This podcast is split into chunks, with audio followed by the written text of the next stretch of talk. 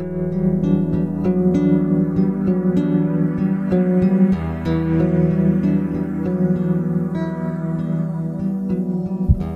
und ganz herzlich willkommen zum Podcast Grenzen außen und Stärke von innen. Ich bin Caroline, ich darf dich durch diese Folge führen. Es geht um das Thema Vergleichen, wie du raus aus dem Vergleichen kommst, beziehungsweise wie du in ein gesundes Vergleichsmindset kommst. Was das ist, erfährst du in der Folge. Ich wünsche dir ganz viel Spaß. Ja, Vergleichen wird in unserer digitalen Welt sehr, sehr leicht gemacht. Also wenn ich an Vergleichen denke, da ähm, denke ich relativ schnell an Social Media, zum Beispiel an Instagram und was Instagram für mich persönlich auch für eine Wirkung hat. Vergleichen ist ganz oft meiner Meinung nach oder in meiner Welt, so wie ich es erlebe, ist negativ behaftet. Und gerade jetzt wieder mit dem Bezug zu Social Media, wir sehen da tolle Menschen, erfolgreiche Menschen, hübsche Menschen, tolle Mütter, ähm, super verlaufende Schwangerschaften, Freundschaften, so viele Kontakte, so schöne Wohnungen. Also ähm, wir sehen da ganz, ganz viel und wir vergleichen uns da automatisch. Jetzt möchte ich mit dir über das Thema Vergleichen sprechen und möchte gar nicht so sehr sagen, dass wir gar nicht mehr vergleichen sollten, sondern vielmehr, wie können wir denn ein ähm, gesundes Vergleichen schaffen? Denn Vergleichen ist in der Grundidee gar nicht so negativ, sondern es ist sogar förderlich. Es hat ganz, ganz tolle Funktionen. Das schauen wir uns mal an.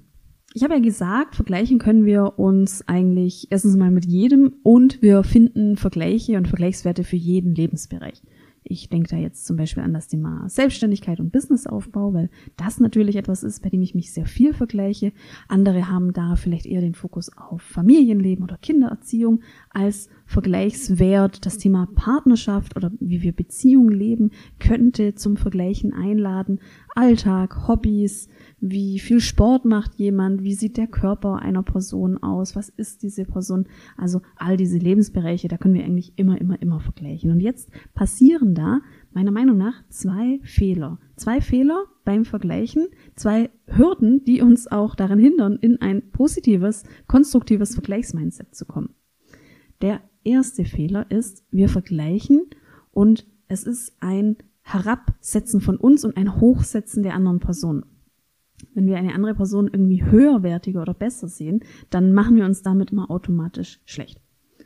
Das kenne ich übrigens auch von mir. Ich hatte früher ganz stark das Mindset, dass ich, dass ich andere automatisch höher gesehen habe. Das hängt auch sehr stark von der Persönlichkeit ab. Bei mir ist es zum Beispiel so, dass ich insgesamt von der Persönlichkeit eher jemand bin, der sich zurücknimmt. Das habe ich so früher gelernt. Ich bin das mittlere Kind. Ich glaube, dem sagt man auch nach, dass es dass es in der Sandwich-Position vielleicht auch mal untergeht. Und ja, es war für mich eine wertvolle Fähigkeit, mich zurückzustellen. Und ich sehe auch die Qualitäten daran, dass ich nicht immer meinen Kopf durchsetzen muss, dass ich auch mal, ja, go with the flow. Damit geht allerdings eben oft auch her, und das ist ein fließender Übergang, also ein fließender Übergang von der eigentlichen Fähigkeit, dass ich mich zum Beispiel zurücknehmen kann, Bedürfnisse zurückstellen kann. Damit geht einher, dass ich anderen Vorrang gebe. Und das ist natürlich dann etwas, da wird es schon kritisch. Also da merke ich dann, da komme ich an die Grenze mit meiner eigenen Persönlichkeitsstruktur. Und da sind die Fähigkeiten da irgendwie erschöpft. Wenn wir also vergleichen und uns und anderen Vorrang geben, andere besser einschätzen, dann vergleichen wir ja so horizontal, von oben nach unten, ähm, also hoch, tief. Das muss aber nicht sein. Da möchte ich dir das Bild anbieten, eher zu vergleichen, zum Beispiel ähm, rechts oder links, ohne diese Bewertung hoch-tief. Stell dir das vor wie auf einer eindimensionalen Fläche. Und du bist auf Koordinate E21 und der andere ist auf der Koordinate B12. So wie beim Schiffe versenken. Vielleicht erinnerst du dich noch an dieses Spiel, oder? Das heißt, wenn du jemanden siehst, mit dem du dich vergleichst, in, der Partnerschaft, in der Kindererziehung, im Beruf, ähm, wo auch immer, dann denk dir das als eine eindimensionale Fläche und die Person ist eben da ähm, rechts E21 und du auf B12.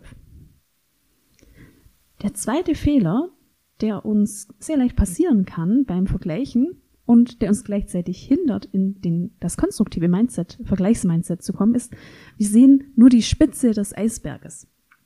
Auch hier denke ich jetzt vor allem ähm, an das, womit ich mich eben viel vergleiche. Ich sehe erfolgreiche Coaches, ich sehe tolle Posts, ich, ich sehe äh, Menschen mit großer Reichweite.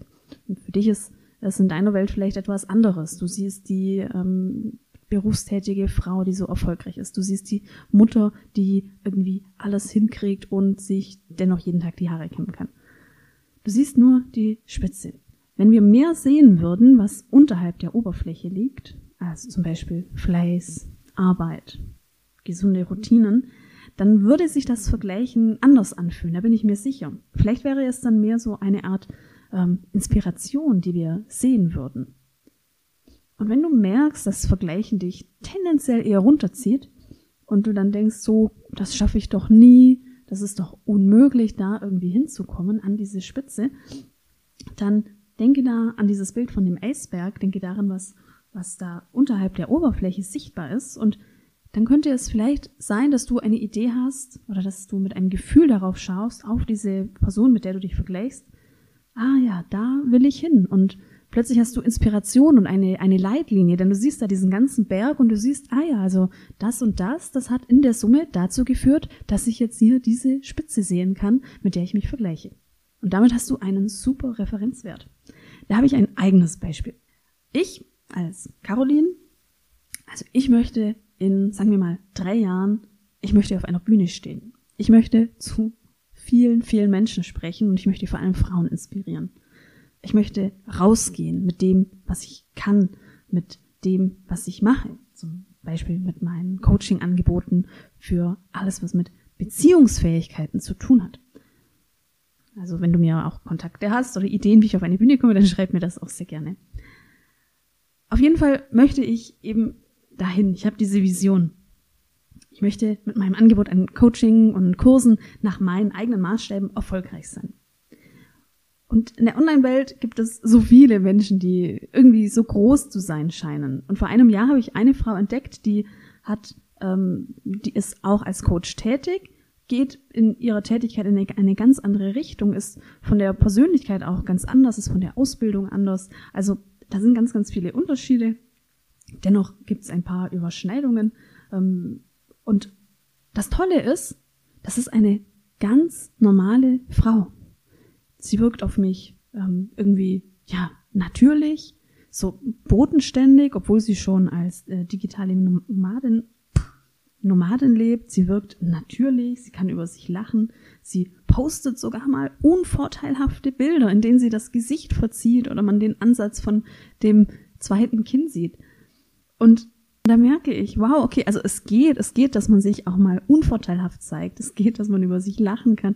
Es geht, dass man nicht hochpoliert und mit Lippenstift irgendwie ein ähm, Insta-Live macht. Und das ist für mich super beruhigend, denn falls du mich mal gesehen hast, dann ähm, ist dir vielleicht auch aufgefallen, dass ich eher dezent bis gar nicht geschminkt bin bei meinen ähm, Live-Videos oder Livestreams. Und, und da habe ich jetzt jemanden, da habe ich einen Referenzwert, eine Person, mit der ich mich vergleiche, was mich dann viel mehr inspiriert. Ah ja, also man kann es auch schaffen, ohne Lippenstift. und was ich dir damit sagen möchte ist, du kannst, wenn du vergleichst, dir Inspiration holen. Du kannst die Personen oder die ähm, Geschichten, mit denen du dich vergleichst, du kannst sie als einen Referenzwert nehmen und so mache ich es zum Beispiel mit diesem Referenzwert der Coachin. Ich sehe dann, ah ja, Überschneidungen und ich sehe auch die Unterschiede und das ist völlig okay, aber ich nutze das für mich als eine kleine Inspiration.